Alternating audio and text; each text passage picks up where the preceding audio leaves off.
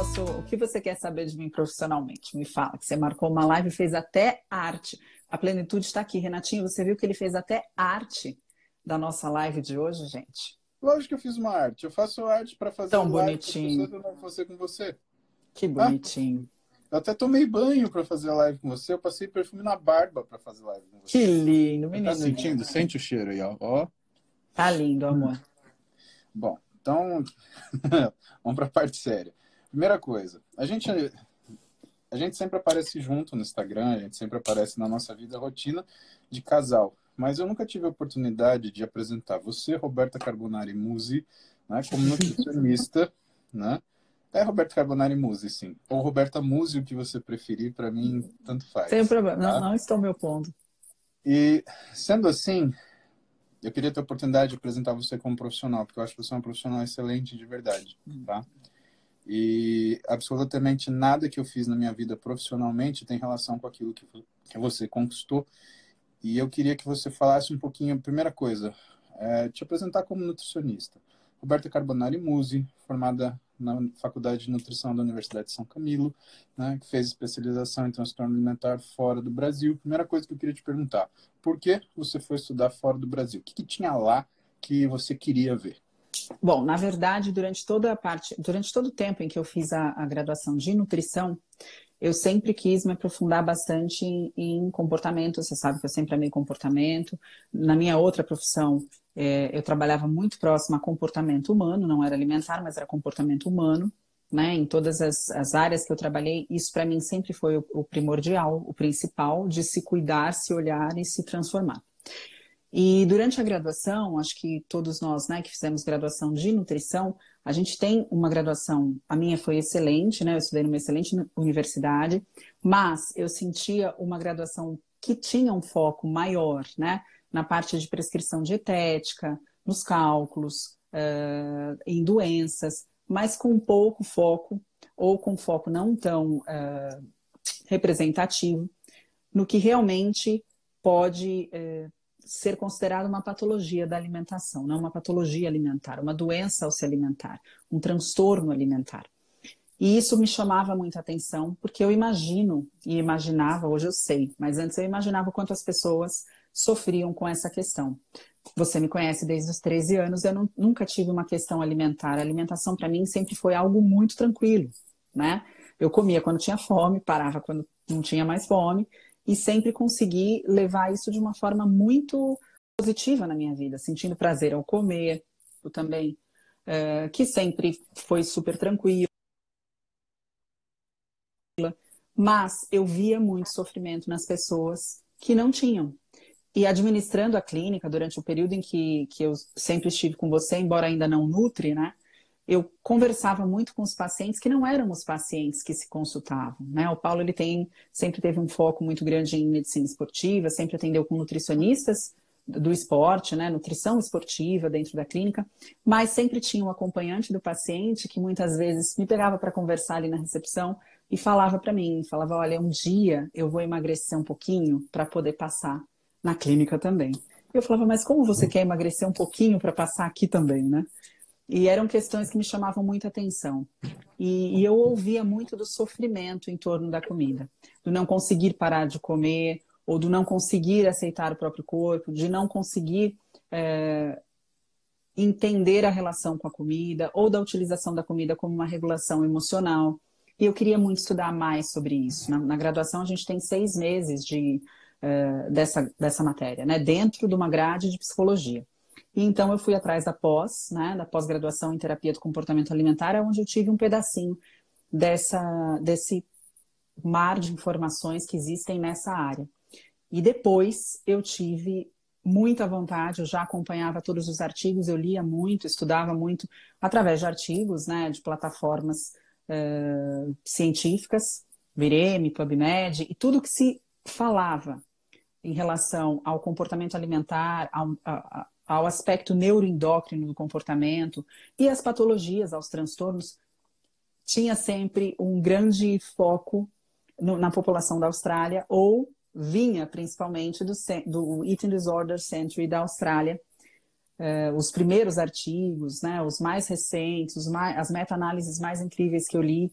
E eu comecei, então, a namorar o, o, o Eating Disorder Century lá na Austrália. Como? Namorar a. Não posso usar essa palavra?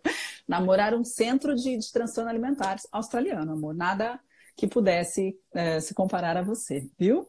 Mas quando eu já me, eu, eu queria muito ir para a prática primeiro, né? Para a prática da, da nutrição, estar com o paciente, e eu esperei dois anos atendendo, estando com o paciente, para que eu entendesse exatamente que curso era, era esse que eu queria fazer, o que eu queria estudar. Eu me mantive estudando junto ao Centro de Transtornos Alimentares de lá, tudo que eu podia fazer à distância, mas eu tinha muita intenção de fazer uma imersão e poder aprender na prática com psicólogos, com médicos, com nutricionistas, dietitians, né, que eles chamam lá.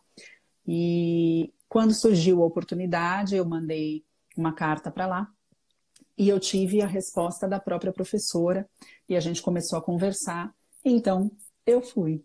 E foi uma das experiências mais incríveis que eu tive enquanto estudante né, dessa área é, na nutrição foi uma das melhores experiências que eu tive, porque a troca que eu tive com outros profissionais, a troca que eu tive com a, a própria instrutora, né, quem nos passava toda essa informação, foi algo assim, eu conheci uma nutrição que eu nunca tinha ouvido falar, de verdade.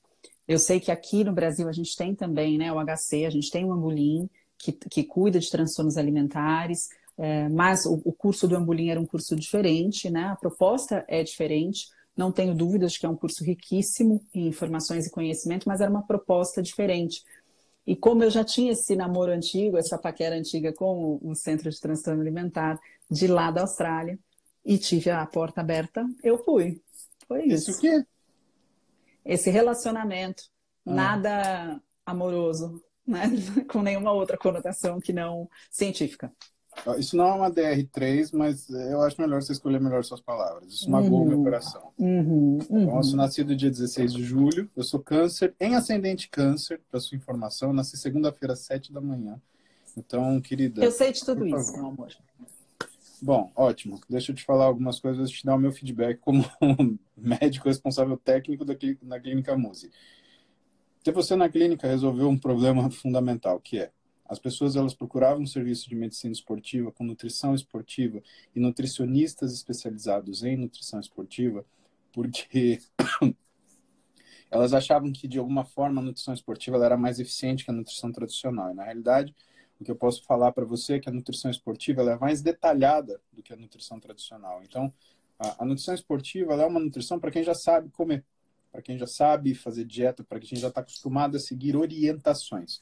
Mas não é uma nutrição que eu vejo como adequada para uma pessoa que nunca fez dieta antes. Por isso que também a abordagem do nosso paciente de primeira vez, ela é primeiro detectar o que, que são as, as, as, rotinas das pessoas, né, entender o que, que ela é capaz de fazer dentro daquela rotina, o que, que ela é capaz de fazer né, dentro daquilo que ela sente como se fosse uh, confortável ou factível, né? Evidentemente que algumas pessoas, elas ainda não estavam num nível de seguir uma orientação, porque elas tinham problemas para conseguir controlar impulsos e que nem sempre se configurava como um transtorno, Roberta, mas que de alguma forma eles impediam que elas seguissem a orientação adequadamente ou seguisse adequadamente, porém com um sofrimento interno que inviabilizava qualquer processo, porque o processo que a gente preza é um processo de manutenção, né? de melhora e manutenção progressiva. Não uma coisa que você vai lá, melhora e tchau, tira uma foto e acabou. Né? Essa é a, a, a, o grande salto que a gente deu com você trabalhando, que é eu conseguir direcionar essas pessoas para fazer um treinamento com você e dessa forma elas serem capazes de realizar uma, uma, uma, uma rotina de orientação né, que fosse da, da, do tamanho né, ou da complexidade que era necessário pelos resultados que eles me solicitavam. Agora, por que eu venho falar com você? A gente tem muito mais assunto, tem muita coisa mais para perguntar, eu acho que o pessoal também tem muita dúvida, mas é, o que é importante, a gente está vivendo uma fase muito delicada da sociedade, as pessoas estão reclusas em casa, né? E a gente sempre escuta a seguinte situação, pelo menos na minha sala é, eu não consigo fazer dieta porque minha vida é corrida e eu não tenho tempo para sentar para comer. ou não consigo preparar, ou não consigo levar a comida, ou não consigo esquentar a comida. Ou seja, aparentemente, a logística se tornou o grande fator impeditivo das pessoas conseguirem seguir uma orientação nutricional. Só que daquilo que nós fazemos, a nutrição é base tanto para a capacidade de realização de trabalho, de exercício, quanto para a capacidade de transformação daquele sinal exercício em resultado, seja músculo, seja menos gordura. Uhum. Nesse sentido, a gente está numa situação muito sui generis, que é as pessoas agora estão em casa. Só que aparentemente, meu amor, essas pessoas em casa, elas não conseguiram ajustar a rotina delas. E evidentemente que a preocupação com a situação vigente e outras situações, bem como a comodidade de estar em casa, leva a uma modificação de hábitos, portanto, leva a uma modificação de rotina, por isso leva uma modificação cognitiva e de resposta, tanto ao estresse quanto à recompensa. O que, uhum. que você vê como maior uh, fator de dificuldade para as pessoas que estão em casa, estão paradas e dá aquele pique, aquela vontadinha de ir lá na geladeira e dar uma beliscada no negócio. Né? Como que você enxerga isso? Eu vou voltar só um pouquinho quando você fala né, da nutrição esportiva, do paciente é, e, e do que você chama de treinamento. Eu acho que existem duas questões aí, né? A nutrição esportiva, ela é uma nutrição que se propõe a fazer com que a alimentação esteja coordenada com o esporte daquele paciente, né? Então, com o esporte que ele pratica. E, portanto, como essa nutrição ela é focada em justamente entregar maior performance, entregar maior recuperação, obviamente que o que se coloca ali na alimentação precisa ser seguido para que o objetivo seja alcançado. E aí a gente tem a nutrição que eu, eu não chamo de esportiva, né? Que eu falo que é a nutrição voltada para o wellness, né? Ou ainda para a estética, que também é um paciente que a gente encontra no, no, consultório, que é o paciente, ele não é atleta, mas ele pratica uma atividade física e ele quer melhorar o corpo através da combinação dessa atividade física e da dieta, né? A, e o grande, a grande questão é que o paciente que eu recebo, muitas vezes, ele já fez, sim, diversas dietas. E ele já se colocou em diversas restrições. E ele tem uma dificuldade, muitas vezes, de manter essa restrição, porque obviamente nenhuma restrição severa o nosso corpo consegue aguentar por muito tempo, né? Um estresse crônico ao nosso corpo traz um resultado que não é o emagrecimento, muitas vezes é a depressão, é o rebaixamento do metabolismo e, portanto, o rebote. Então a gente tem o antes, o depois, o depois, o depois desse paciente, e é depois do depois que ele tenta procurar ajuda, é depois do depois que ele tenta a nutrição esportiva como uma saída, e só que nesse momento ele já tem um comer desordenado e ele também já come regulando outras questões, né? Então ele encontra dificuldade não só de seguir algo que é pedido, mas ele encontra dificuldade de entender a fome, entender a vontade, separar o que é fome, separar o que é vontade, separar o que é uma fome emocional e, e, e ele quer resultados rápidos. E é aí que eu acho que a abordagem comportamental entra. Esse paciente ele não pode focar no físico, ele não pode focar em resultados rápidos, ele precisa focar no processo. E o acompanhamento é completamente diferente quando a gente tenta focar no processo, que é o reensinar do comer, reensinar a sentir sinais de fome, de saciedade, de vontade, reensinar a matar vontades né, durante esse processo, porque elas vão acontecer, acontecem para qualquer um, acontecem em atleta e acontecem em não atleta, acontecem em pessoas com sobrepeso e com pessoas eutróficas. Então, essa é a primeira questão. A outra questão, a questão que você me perguntou, foi a questão do comer em casa.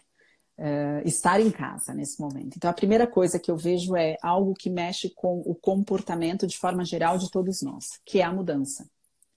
Então, obviamente, no trabalho, a pessoa consegue enxergar facilmente e ela já tem o hábito do que ela já tem exatamente quais são as questões que atrapalham a seguir a dieta. E, e verdadeiramente podem atrapalhar. Então, não conseguir, por exemplo, cozinhar a quantidade necessária para levar e fracionar as refeições da forma como seria ideal, não conseguir usar alimentos ao invés de pequenos snacks. Eu vejo que a maior dificuldade das pessoas é quando a gente fala em fracionamento alimentar, a gente está fracionando o, o, o café da manhã, o almoço, o jantar em outras refeições. Né? E as pessoas entendem que fracionamento alimentar é fazer café da manhã, almoço e jantar e colocar dois lanchinhos. E não é isso. Então, ali nesse processo, a gente encontra essas dificuldades, que é a dificuldade de levar o alimento, de conservar o alimento no local, de parar o trabalho para comer.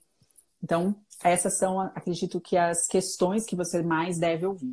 Só que quando a pessoa vai para casa, ela tem a possibilidade de cozinhar, a possibilidade de armazenar, a possibilidade de comer comida ao invés de lanchinho, e aí ela encontra uma outra questão, que é: eu estou em casa, eu me sinto entediado, mexeram na minha rotina, aumentou minha ansiedade, aumentou meu cortisol.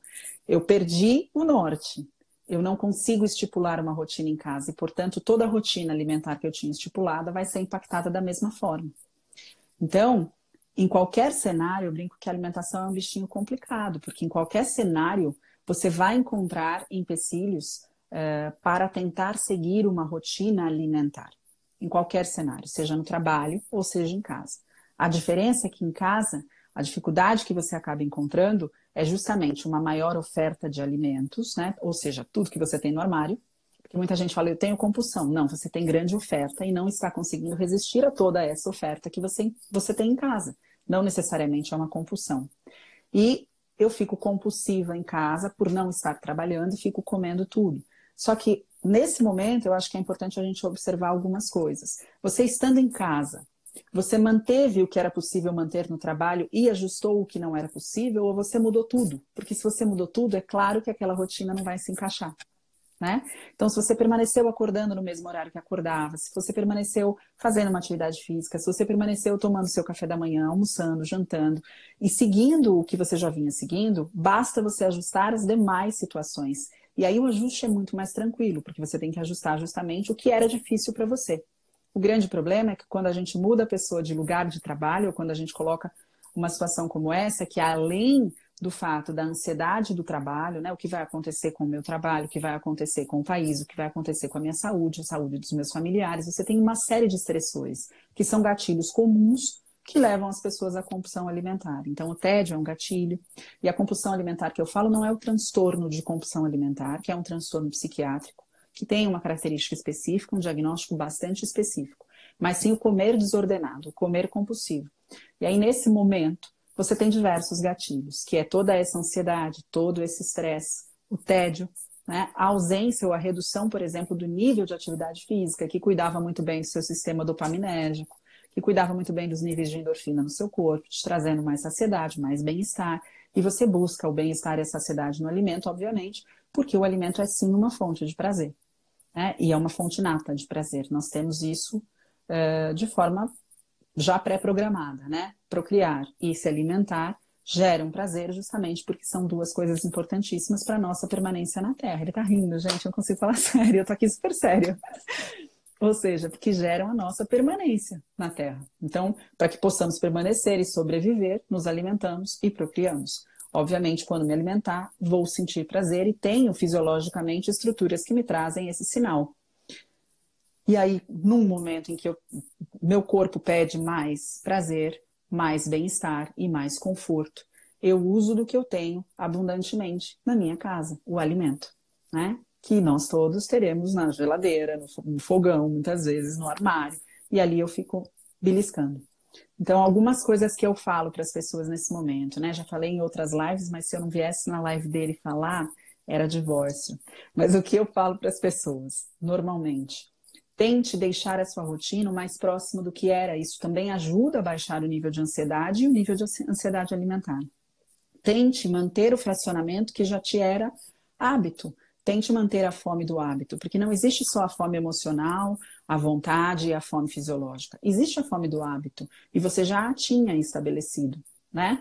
Então, permaneça mantendo a sua fome do hábito e permaneça respeitando essa fome do hábito. Não diga não a todas as suas vontades, mas escolha as vontades que você vai satisfazer. Eu digo que uma vontade, quando ela é vontade verdadeira, ela tem nome e sobrenome, né? O bolo de laranja da minha avó. Estou falando de outras coisas, amor. Mas ela tem um nome e sobrenome. Então vai lá e come o bolo de laranja da sua avó numa fatia e numa porção que seja saciável para vocês e, e que mate a sua vontade. Lembrando que a vontade a gente mata na boca e não no estômago. O paladar a gente sente nas papilas gustativas e não no estômago. Né? Então, é como eu vou comer. A outra questão é que a pessoa fica em casa, ela passa o dia inteiro, me incluo nessa, né? Sou um ser humano, mas ela passa o dia inteiro no escritório, fazendo na frente do computador, ela come na frente do computador, ela come enquanto ela está trabalhando, ela não faz a pausa que ela fazia no trabalho. No trabalho, ela saía para almoçar, ela ia até uma copa ou até um local em que ela pudesse fazer um lanche, e em casa, ela coloca o local que ela está trabalhando, ou o local que ela está com os filhos, como sendo o local que ela vai fazer tudo. E não existe essa quebra. E, portanto, ela se alimenta de uma forma muito mais distraída. E aí eu brinco que quando você faz qualquer coisa distraída, você se esquece. O seu cérebro não registra. Então, se você sai de casa falando com o marido no telefone e sai, fecha a porta, entra no carro e continua falando, né? Quando você chega no trabalho, possivelmente você vai pensar, gente, será que eu fechei a porta? Será que eu tranquei a porta? Será que eu né, liguei o alarme, coisas do gênero. Seu cérebro não processou essas atividades, você pode até ter realizado essas atividades, mas você não estava presente na atividade ao realizar. Da mesma forma, alimentação. Muitas vezes você está trabalhando, prestando atenção em outras coisas e você coloca o momento da alimentação nesse mesmo momento. Será que você vai lembrar desse sabor? Você vai lembrar desse gosto? Será que seu cérebro vai registrar da forma como deveria esse momento em que você se alimentou, em que você se saciou, em que você matou a sua vontade? E é por isso que às vezes você come um chocolate, depois mais um pedacinho, depois mais um pedacinho e passa o restante do dia fazendo. Sem nenhum momento sentou só você e o chocolate. Tem outra coisa que eu brinco bastante, né, com os meus pacientes, eu falo, olha, você gosta de pipoca. O problema não é comer a pipoca, mas é a dose e a constância da pipoca. Você precisa de um balde de pipoca, né, de 190 gramas de pipoca para saciar a sua vontade, ou você precisa sentir o sabor da pipoca e estar com essa pipoca em algum momento. Experimente ir para o cinema e coma um balde de pipoca. É muito fácil fazer. Experimente ir para o centro da sua sala, colocar uma música clássica, fechar os olhos e comer uma pipoca de cada vez. Demora muito para você chegar até o fim do balde, se você chegar. Mas você estava ali, completamente presente. Então, eu acho que são essas dificuldades que as pessoas têm encontrado no trabalho, né, que agora se modificou, que está em casa, no, na nova rotina, a rotina, na verdade, não existe. Está todo mundo ainda tentando encontrar essa rotina. Então, o que eu tenho orientado aos meus pacientes, principalmente aos que têm dificuldade alimentar, é justamente isso.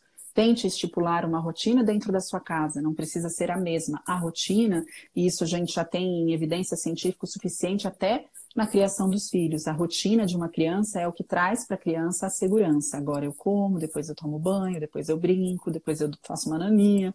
E o ser humano é ensinado dessa forma, né? A rotina, a introdução alimentar nos é colocada dessa forma. Primeiro você mama, depois você come uma fruta, depois você tem o seu almoço, aí você dorme um pouquinho. Por que não usar também o benefício dessa rotina e não é algo rígido, algo, né? A gente tem que saber flexibilizar, porque senão também isso gera um estresse, mas o benefício dessa rotina para que você consiga, a partir de então, reduzir o nível de ansiedade. A rotina ela pode reduzir o nível de ansiedade e te entregar muito mais segurança.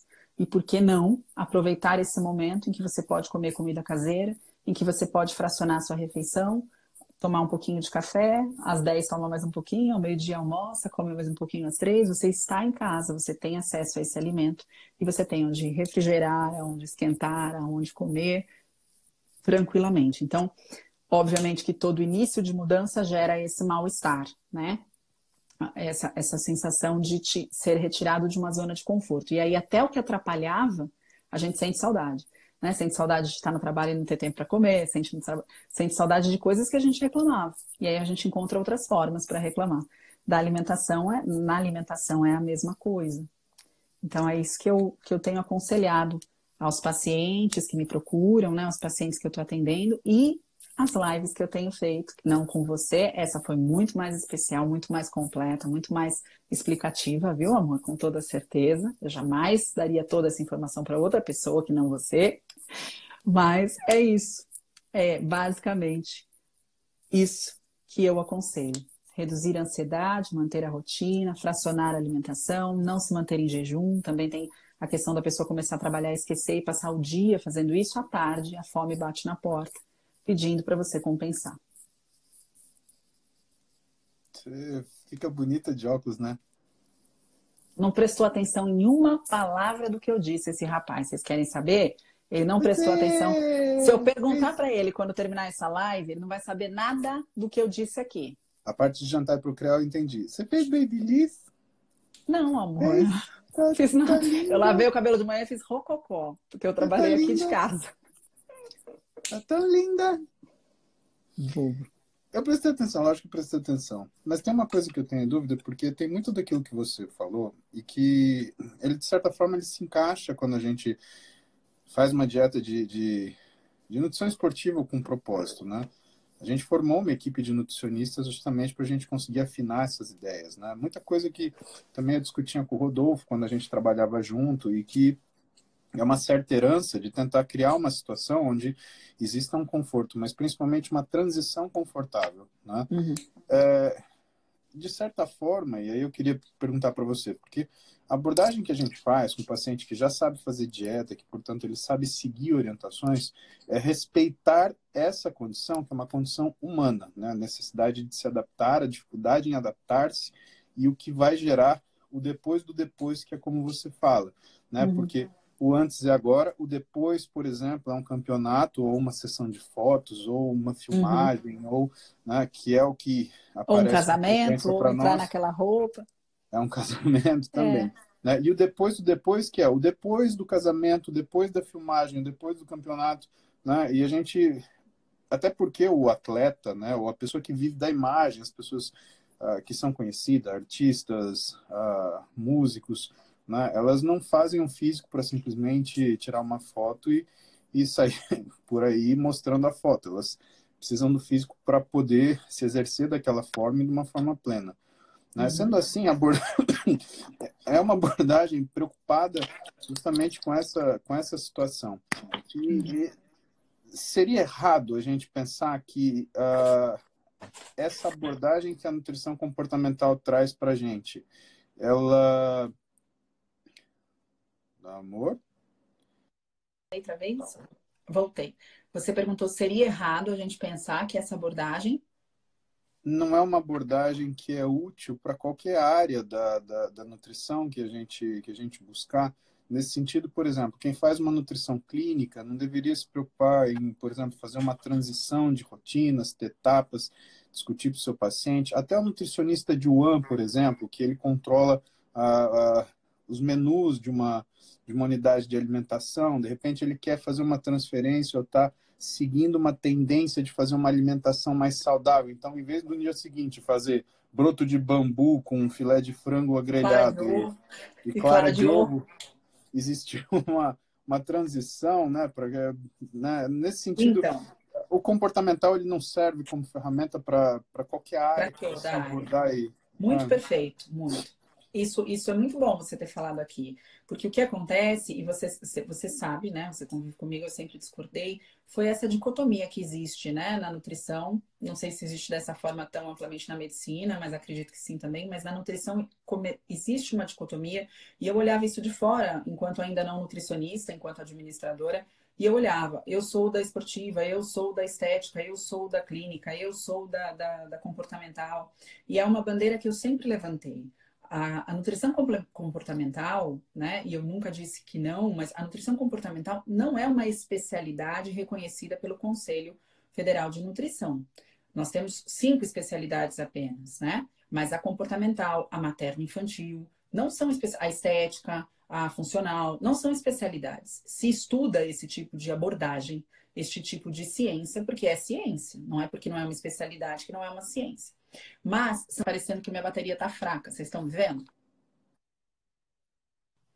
Então, mas Estamos, são mas... abordagens, abordagens que podem ser utilizadas dentro da nutrição, toda e qualquer nutrição pode acolher todas as técnicas de nutrição comportamental, né? O enfoque, a abordagem comportamental, o comportamento alimentar.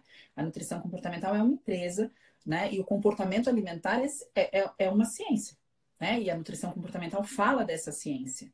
O comportamento alimentar ele precisa ser abordado por, abordado por todo e qualquer profissional da nutrição que queira trabalhar o comportamento alimentar do indivíduo. E sim, você tem muito mais dificuldade em tentar simplesmente pegar um paciente que está acostumado uma vida inteira a comer um pãozinho na chapa e oferecer para ele sete claras de ovo com whey, né? Do que você pegar esse paciente e falar, tudo bem, a gente pode melhorar qualitativamente essa refeição nesse momento, acostumar seu paladar, ver como você se sente, inovar esse café da manhã, diversificar, descobrir novos sabores, descobrir, descobrir como seu corpo responde a isso. Isso é uma técnica comportamental, né? É você, inclusive, é uma individualização da consulta. Eu acredito que mesmo dentro da esportiva, mesmo dentro da clínica, eu não vou atender um paciente com diabetes e vou fazer o mesmo para todo paciente que tem diabetes. Eu preciso verificar o que é possível fazer, o que eu não consigo de jeito nenhum tirar da alimentação dele, porque eu vou torná-lo extremamente infeliz. Né? E a saúde mental conta muito no, no âmbito da saúde, como um todo. Saúde é um bem-estar físico e mental. Mas para outro paciente falar, nós vamos precisar tirar isso, ele vai falar, tudo bem, eu estou disposto, para mim tudo bem, só não me tire aquilo. Então você precisa ter, sim, é, a, a, abordagem, né? Que não é uma nutrição separada das demais, mas a abordagem comportamental. E quando a gente fala de comportamento, de uma abordagem comportamental, não é uma abordagem para transtorno alimentar, é uma abordagem para todo e qualquer indivíduo. Quando a gente trata transtorno alimentar, a abordagem é completamente diferente. Não é só a utilização de técnicas e, e, e, comportamentais ou ferramentas comportamentais ou técnicas de coaching nutricional. É uma abordagem completamente diferente. Não se trata um transtorno de compulsão alimentar, por exemplo, com dieta. Não se trata. Se trata o transtorno de compulsão alimentar. Né? Com dieta, eu digo dieta de emagrecimento. Dieta, para mim, é um estilo alimentar, mas regime de emagrecimento, restrição alimentar, né? restrição calórica. Não se trata uma compulsão alimentar dessa forma, se trata a compulsão alimentar. Não se trata nem o peso de uma pessoa com compulsão alimentar, se trata a compulsão alimentar. O peso é uma consequência, você nem promete para essa pessoa perda de peso. O que você busca junto com ela é uma melhoria geral do estado de saúde física e mental, para que exista a ausência do transtorno, a ausência do comportamento compulsivo, por exemplo. Né? A anorexia é mais delicada ainda, não acho nem adequado a gente simplesmente colocar numa live, mas a anorexia e bulimia são, são transtornos mais delicados, né? Que precisam de, de sim muita técnica, muita especialização, muito acompanhamento para que você possa atender um paciente assim, porque também não se trata de uma nutrição, de um atendimento tradicional, é obrigatoriamente um, atendimento multiprofissional, de terapeuta, psiquiatra, né? Eu geralmente tenho a, Débora com a gente, a doutora Ana Paula, que, que me acompanha em pacientes com transtornos mais severos. Não atendo anorexia baixo peso, por exemplo, abaixo do baixo peso, eu encaminho para uma profissional que tenha mais experiência para fazer o que precisa ser feito, né? Então, assim, são, são questões diferentes. Quando a gente fala de transtorno alimentar, a gente precisa, assim, de um treinamento muito específico. Não acho que qualquer nutricionista que saia da graduação esteja absolutamente pronto a tratar um paciente com transtorno, né? Eu, eu senti muita necessidade de buscar cada vez mais informação e sinto ainda, nunca vou parar de estudar nesse sentido, porque é muito complexo, mas o comportamento alimentar e as técnicas comportamentais de atendimento, elas cabem em toda e qualquer nutrição e servem, inclusive, para o atleta. Né? A gente tem inúmeros trabalhos que falam do comportamento alimentar do atleta. A gente tem um posicionamento, o consenso de 2019, né, é, dos atletas, de atletas falando sobre o comportamento alimentar e comer desordenado do atleta e a incidência de transtornos psiquiátricos e transtornos alimentares em atletas, tanto durante provas quanto após aposentadoria. Né? O atleta é um indivíduo que se aposenta muito cedo e ele tem que lidar com um novo mundo, uma nova realidade, uma nova rotina, a ausência da rotina de treinos, então, sim, você está completamente coberto de razão. O comportamento alimentar e essa abordagem da nutrição, ela pode ser utilizada em todas as áreas e a dosagem dela vai de acordo com o paciente que está à sua frente. Às vezes o paciente não está pronto e ele nem vai se beneficiar de simplesmente receber uma restrição alimentar ou uma dieta extremamente uh, inflexível ou a ausência de diversidade de alimentos. Na verdade, isso pode gerar um problema e não causar uma, né, trazer uma solução, mas ah, aí cabe ao indivíduo, ao, ao, profissional, estar extremamente apto a, durante a anamnese, durante a avaliação desse paciente e acessando o comportamento desse paciente, identificar e customizar tudo isso ao paciente no momento do, do acompanhamento nutricional, que não, não é uma consulta, né? Eu falo que a gente não faz consulta nutricional, a gente faz acompanhamento nutricional. E isso é, indica que nós teremos etapas, fases, né, evoluções. É, revisitaremos sistematizações que foram feitas no início, mas é um acompanhamento. E, obviamente, sempre falo para todos os meus colegas, quando a gente tenta quando a gente quer trabalhar né, com o comportamento alimentar do indivíduo, a nossa proximidade do paciente precisa ser muito intensa e muito ampla. Porque para que ele nos entregue esse comportamento, ele tem que ter certeza que ele está desprovido de qualquer tipo de julgamento, que nós estaremos desprovidos do julgamento, que ele não será julgado, que ele não será. Um, que o que ele come não será motivo de né, certo ou errado, e sim de um aprendizado que está sendo feito a quatro mãos. Olha, eu, eu tenho que dizer que te agradecer pelo seu tempo, porque você você está nesse escritório desde as 10 da manhã, então são 12 horas que você trabalhou incessantemente. Eu fui na mesa do almoço, eu também estava trabalhando aqui no quarto e eu não vi o seu prato lá. Aliás, eu vi Nossa. o seu prato, mas eu não vi ele sujo. Isso é um. eu, eu olho com, com muita felicidade, muito orgulho o sucesso que você tem. Eu acho que é extremamente merecido e que eu, eu preciso te falar, eu tenho uma compulsão por você. Ah. E que tá extremamente difícil ficar em casa, você trabalhando a 10 metros de mim e eu não poder entrar um segundinho, te dar um beijinho e mas eu entendo que todo esse sucesso ele vem porque quando a gente usa o nome humanizado, eu acho um nome é, sabe, meio clichê, né? Como todo o, o que a gente vê de politicamente correto aí, porque não existe uma nutrição não humana, né? existe, você lida de gente é humana, mas é. eu acho que existem algumas pessoas que são mais conscienciosas do que outras e de ver o seu esforço, não abandonando seus pacientes nessa fase tão difícil, você dando atenção para eles onde quer que eles estejam, uhum. né, dentro daquilo que a telemedicina ela permite que a gente faça, né, absolutamente obedecendo todas as regulamentações vigentes e os, e os cuidados que são necessários para fazer isso, né, que eu acho que um dia você pode falar com o Rodolfo, né, foi um susto que ele fala que ele teve. De repente eu fui trabalhar com o Paulo e eu vi que ele começava e não tinha hora para acabar e eu estava junto ali. Eu acho que se ele fosse trabalhar com você nessa época, muito provavelmente ele ia tomar o mesmo susto. E que muito do seu sucesso é mérito disso. Que você merece todo esse sucesso, que você merece todo o carinho possível das pessoas, porque você é uma pessoa diferenciada. Né? E eu estou falando como Paulo Musa, não estou falando como seu marido. Né? Como seu marido, evidentemente que eu não sou um robô, eu não consigo. Não, não, vou falar com o médico e isso não existe, isso é uma tolice. Né? Mas eu faço um exercício de vez em quando de tentar olhar de fora da casinha e, e ver o que, que a gente está vivendo, sabe? Com, com muita cautela e com muita com muito respeito. E eu tenho muito orgulho da mulher que eu casei. Oh, amor, para. Eu também tenho. Você é sensacional. Você também é. Você fica linda de óculos. Tá bom. Chega. Você... Vamos sair dessa live. A gente fala depois se... disso fora da live. E se você aceitar, eu queria te levar para jantar agora, se for possível. Vamos, eu tô verde de fome, eu preciso comer. Então eu tô indo até aí. Obrigado. Tá um beijo. Obrigada, amor. Tá feliz que eu fiz live com você? Eu tô, tô sentindo menos excluído. Pronto, você nunca vai ser excluído das minhas lives, viu? Que bom. Obrigado. Beijo, te amo. Beijo, te amo. Beijo, até pessoal. Já. Obrigada por estar com a gente aqui até essa hora, viu?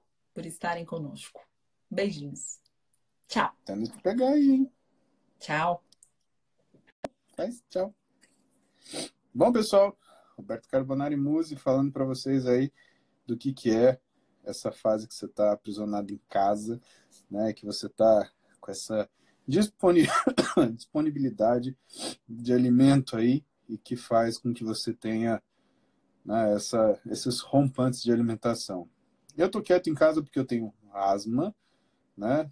Não é uma situação muito boa para pegar gripe, então eu tô bem quietinho aqui, controlando tudo. E assim que essa asma der uma acalmada também, a gente volta a se exercer de forma plena. Mas, como a Roberta, não parei de trabalhar, consultório aberto, os pacientes que não podem chegar até a gente, a gente está vendo a distância também, né, seguindo o que é o decreto-lei do ministro da Saúde, que tem peso de lei, seguindo o que é a normativa do CFM, né, mas sem abandonar nosso paciente. A gente não. A gente sabe quanto é importante numa hora difícil ter um, um ponto firme de referência. A gente tem a honra de ter muitas pessoas que nos têm como um ponto de referência, né? E o nosso trabalho continua presencialmente ou à distância, o que a situação demandar, a gente está pronto. E amanhã a gente fala mais. Amanhã, mais ou menos umas 10, 11 da manhã, vocês têm um encontro comigo, né?